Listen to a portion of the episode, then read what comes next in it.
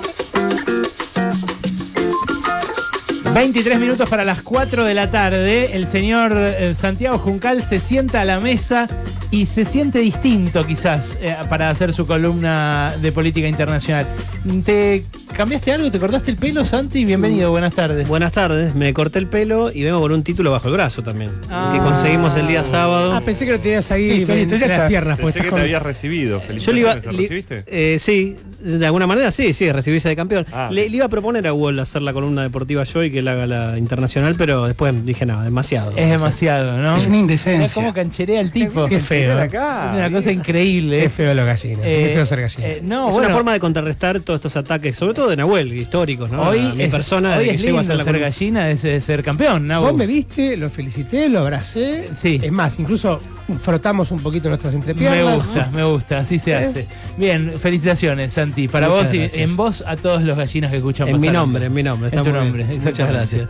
Bueno, eh, pero no vamos a hablar de esto, obviamente. Vamos a hablar de la cumbre entre la Unión Europea y la CELAC que se está desarrollando entre hoy y mañana en Bruselas. ¿Qué es en la CELAC, Bélgica. Santi? La CELAC es la comunidad de estados latinoamericanos y caribeños. Se creó en 2010, Ajá. de alguna manera, para incluir allí a todos los países de América que no fueran eh, Canadá y Estados Unidos, para tener un espacio propio de los países eh, justamente latinoamericanos y caribeños. Y hace ocho años que no tenía lugar esta cumbre entre los dos bloques. Si vos me decís, yo, no- yo soy medio fullero como el ministro candidato. Sí. Si bajamos acá a la, a la vereda, te apuesto Sí. guita grosa en divisas a que le preguntamos a 100 personas qué es la CELAC y ninguna lo sabe. Probablemente no lo sepa nadie y probablemente la mayoría de ellos eh, sepa más que es la Unión Europea que lo que es la CELAC, ¿no? La Sí. cono- conozca más a la Unión Europea. Sí, ¿por qué debería interesarnos esa cumbre, Bueno, es importante porque primero se tratan varias cuestiones eh, que de alguna manera representan una caja de resonancia de lo que está pasando al interior de Europa, al interior de América Latina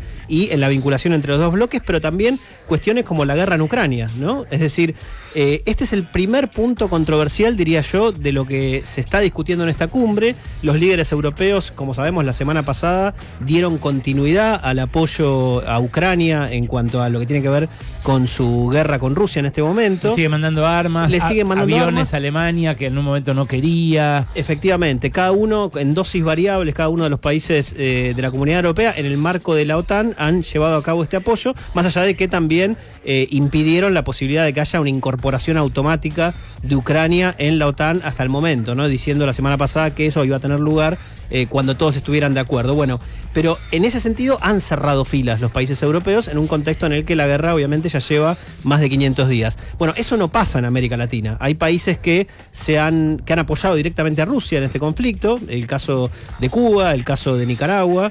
Eh, hay países que como Brasil se han puesto en un rol de mediador y hasta lo hemos dicho acá han tenido diferencias. El propio Lula con Zelensky que lo dejó plantado en una cumbre bilateral que tuvo lugar meses atrás. Entonces se va a poder llegar seguramente mañana a un comunicado final que incluya la cuestión de Ucrania en un sentido ni siquiera lavado para lo que es el comunicado final, ¿no? Perdón, lo de Lula intentando mediar, ¿llegó en algún momento a buen puerto o quedó ahí? Está estancado, está estancado porque justamente eh, no ha podido tener reuniones con Zelensky, su voz es relativamente limitada en el sentido de que no es un actor que está en el territorio, ha intentado vincularse a países eh, no necesariamente alineados con Estados Unidos, ni tampoco con China, pero mm, se estancó un poco su intentona en ese sentido y eh, bueno, ese es un poco el principal punto de controversia, pero después hay otras cuestiones, el famoso acuerdo Unión Europea-Mercosur que se- se alcanzó en 2019 después de décadas de negociaciones, aquel por el cual Jorge Forí, nuestro canciller en su momento, recordemos, lloró por el logro de ese, de ese acuerdo, bueno, sigue sin ratificarse en los distintos parlamentos y es algo que en principio podría avanzar en el marco de esta cumbre, pero tampoco tenemos muy en claro si va a ser así o no. Lo más probable es que no, diría yo, ¿no? Eh, y después, bueno, la Unión Europea también sí va a acordar con México, con Chile, con Colombia, iniciar o avanzar en acuerdos comerciales particulares. Ahora, después hay otras cuestiones que tienen que ver con países específicos, fundamentalmente de América Latina, donde hay graves violaciones a los derechos humanos que también han estado de alguna manera incluidos en la cuestión de la cumbre. En particular, lo que está pasando en Nicaragua, por ejemplo, un grupo de disidentes del gobierno de Ortega y Murillo ha intentado plantear que se cree en el marco de la cumbre una especie de espacio espacio de grupos de amigos del pueblo nicaragüense. Eh, le han planteado esto al canciller colombiano Álvaro Leiva, que eh, hay que tener en cuenta que Colombia va a tener la presidencia de la CELAC en los próximos meses, por eso lo hicieron así. Bueno, hay que ver qué grado de, repercusión va a tener esto finalmente en el marco de la cumbre, porque hay otros países que obviamente no están de acuerdo en eh, plantear que en Nicaragua hay violación a los derechos humanos. El caso de Cuba también, de alguna manera, se discutió. Hubo una tensión muy importante la semana pasada porque el Parlamento Europeo salió a plantear en un comunicado que había violaciones y abusos sistemáticos de los derechos humanos en Cuba, a lo cual el Parlamento cubano respondió, el Parlamento Europeo carece de autoridad moral, política y jurídica para juzgar a Cuba. Bueno, este es un poco el contexto en el que se da esta, esta cumbre, donde siempre aparecen estos casos en los cuales se quiere por ahí señalar algún país específico. Hay que tener en cuenta que Europa en este momento no tiene nada de qué jactarse a ningún nivel.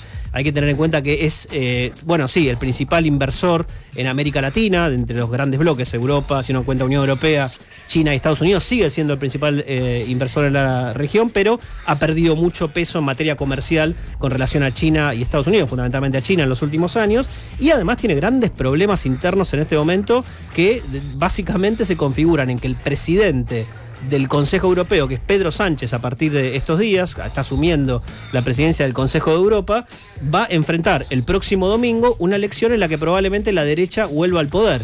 Y hay que ver con qué nivel de alianza, porque en este momento la posibilidad de que Vox termine accediendo a un gobierno de coalición con eh, el Partido Popular, la tradicional centroderecha española, no es menor, ¿no? Más allá de declaraciones en las cuales eh, Feijó, el líder del PP, de alguna manera se viene oponiendo a eso.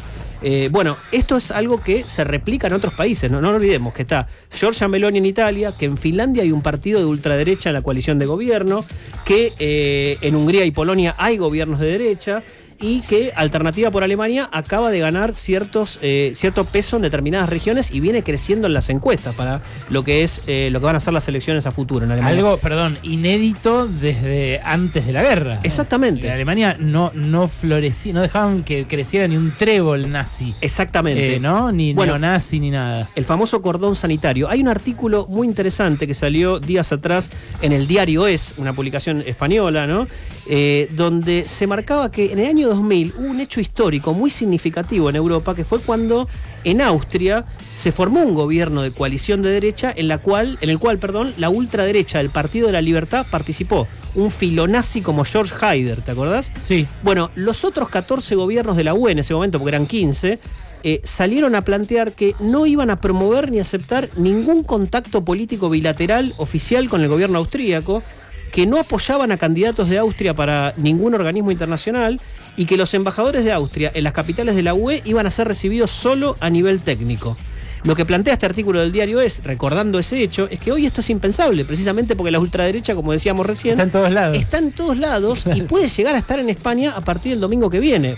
No necesariamente el domingo, pero en lo que va a ser después la negociación para la formación de una coalición de gobierno, Vox tranquilamente puede llegar a participar como ya lo está haciendo en los gobiernos, en las comunidades autonómicas después de las elecciones de semanas atrás. Entonces, ¿qué quiero decir con esto? Lo que acaba de pasar en Francia también, ¿no? El racismo sistémico que se ve en la policía que el Estado francés niega. Digo, hay un montón de problemas internos en Europa que tal vez no se miden con la misma vara en lo que es una cumbre en cuanto a eh, lo que sí pasa también en países de América Latina como los que mencionábamos, como El Salvador. Digo, va a haber grandes ausentes en esta cumbre también. Dina Boluarte, que en este momento está empezando a enfrentar lo que es la tercera toma de Lima en Perú, La presidenta peruana. que asumió en diciembre pasado, no va a ir a la cumbre. Bueno. Muy probablemente porque tenga que enfrentar todos estos problemas internos, toda esta inestabilidad, después de haber dejado muertos, decenas de muertos y cientos de heridos en las calles de Perú en todos estos meses. ¿no? Qué impresionante que haga tanto, tan poco tiempo que es presidente Dina Boluarte, ¿no? ¿Viste? Eh, es como que Es impresionante, sobre todo por la cantidad, de, sí, efectivamente, de personas heridas de las violaciones sistemáticas a los derechos humanos que ocurrieron y que la tienen pendiendo de un hilo, porque no hay que olvidar que ella llega ya de por sí con una coalición eh, con muy pocos votos al poder y en última instancia termina dependiendo del apoyo que le da parcialmente el establishment y algunos sectores políticos de Perú que no necesariamente eran los que llegaron al poder con los votos en su momento de la mano de Pedro Castillo, en realidad como presidente. También es eh, alucinante la doble vara absoluta con la cual se juzga las violaciones a los derechos humanos en distintos países de Latinoamérica, ¿no? Según el alineamiento geoestratégico de cada país. Sí. Porque lo de Nicaragua, que es obviamente eh, ostensiblemente una vergüenza, Sí. ¿no? Un tipo que mete preso a, a sus antiguos socios del gobierno, a los que fueron candidatos a presidente o presidenta, eh, y lo hace sin eh, mediar un juicio ni nada, con argumentos completamente ridículos. Ahora, eh, lo de Dina Boluarte eh, fue una represión absolutamente planificada Sí. y salvaje a la Salvaje. vez contra la gente que protestó eh, contra Pedro Castillo o durante el gobierno de Pedro Castillo. Y ahí también tenés dos, eh, encima dos eh, alineamientos distintos en una misma fórmula presidencial. Exactamente. La traición de una sobre la otra y nadie parece escandalizarse demasiado. No, absolutamente no. No, y además, bueno, sí, en particular la represión a Perú sí fue salvaje en todo sentido contra personas indefensas y en algún caso, en algunos casos que estaban huyendo, por ejemplo, lo que pasó en Arequipa en particular, donde creo que se concentra la mayor cantidad de muertos. Sí, y lo de Nicaragua, efectivamente, Sergio Ramírez, Gioconda Belli, dos referentes que en su momento fueron sandinistas, es decir, aliados a Ortega, son los que encabezan esta iniciativa que incluye a 160 víctimas de la represión, entre los cuales hay exiliados y parias. Recordemos que en febrero se tuvieron que ir del país de, Nicaragua por esta cuestión. De alguna manera eh, se los llevó en un avión a Estados Unidos, si mal no recuerdo,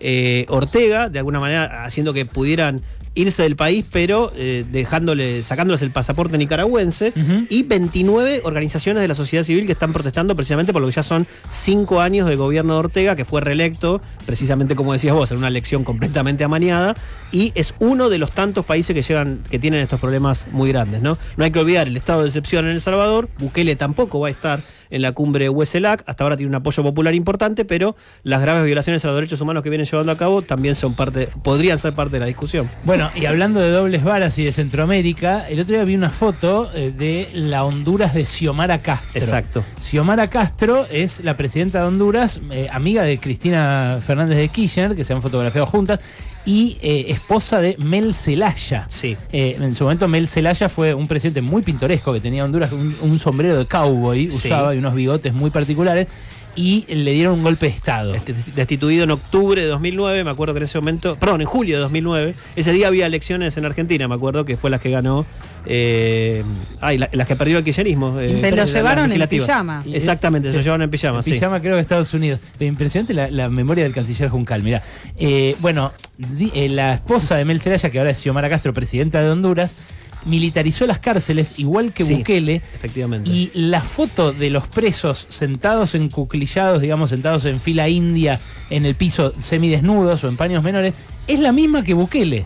La misma. Efectivamente. Lo que pasa es que es una eh, mandataria, no sé, eh, pro- Progresista. progresista, no sé, nacional y popular, llamémosla como sea.